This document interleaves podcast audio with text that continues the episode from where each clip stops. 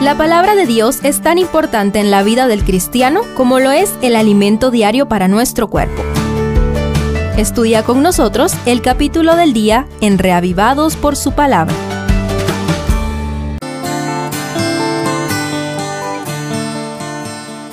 Mateo 23 nos conduce al clímax de la discusión entre Jesús y los fariseos, que viene desde el capítulo 19. Aquí Jesús recurre al último recurso para inducirlos al arrepentimiento y para desenmascarar su hipocresía, para salvar a sus discípulos, a su pueblo y a nosotros de la levadura farisea. Primero, su doctrina es correcta. El maestro parte de un elogio a favor de la enseñanza de los escribas y fariseos, diciendo en el verso 3. Así que ustedes deben obedecerlos y hacer todo lo que les digan, pero no hagan lo que hacen ellos, porque no practican lo que predican. Según traduce la nueva versión internacional, Oh, qué tremenda advertencia hay en la trágica condición espiritual de aquellos religiosos. Ser dueños de la verdad no asegura estar en armonía con la voluntad de Dios. En realidad, todos tenemos un pequeño fariseo dentro, porque es más fácil maquillar el exterior para dar una apariencia de santidad que lidiar con nuestra pecaminosidad intrínseca.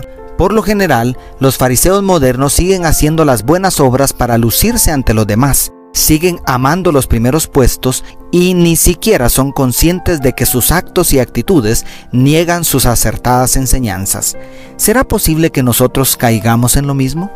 Segundo, siete ayes. Aunque existe discrepancia entre quienes opinan que son siete y quienes opinan que son ocho, Jesucristo ofreció una clara y abarcante reprensión a estos hombres que eran admirados por la sociedad por su escrupulosidad religiosa.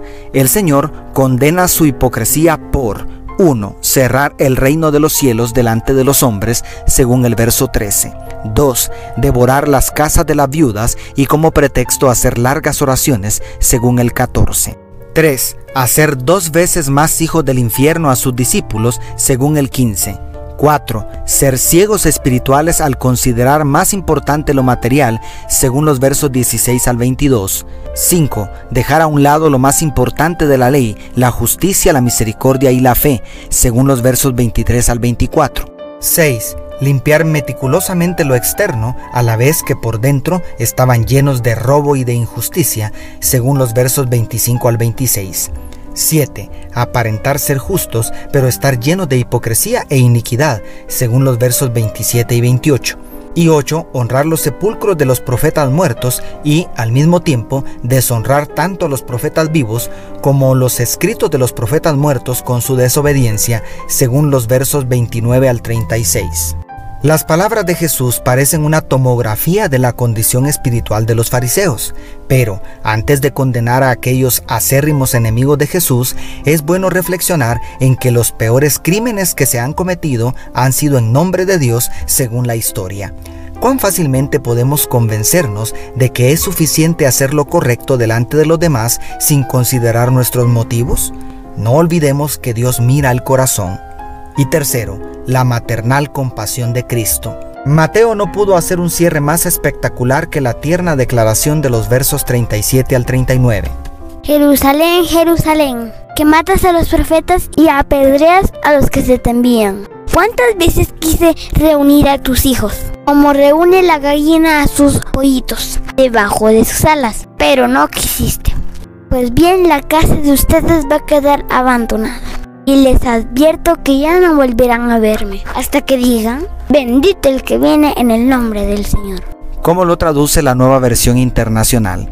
El capítulo inicia con una clara preocupación de Jesús por sus discípulos para que no se contaminaran con el veneno de la hipocresía de los fariseos. Continúa con una fuerte reprensión como un intento desesperado de conducir a los fariseos al arrepentimiento y termina con un amor más grande que el de una madre que trasciende desde la ciudad de Jerusalén, cuyos días estaban contados, hasta nosotros. Por más empedernido que tengamos el corazón, como el de aquellos fariseos, para Jesús seguimos siendo como los pollitos que la gallina trata de proteger bajo sus alas. ¿Y tú ya estás bajo las alas del Altísimo? Dios te bendiga. Tus amigos. La familia Sosa.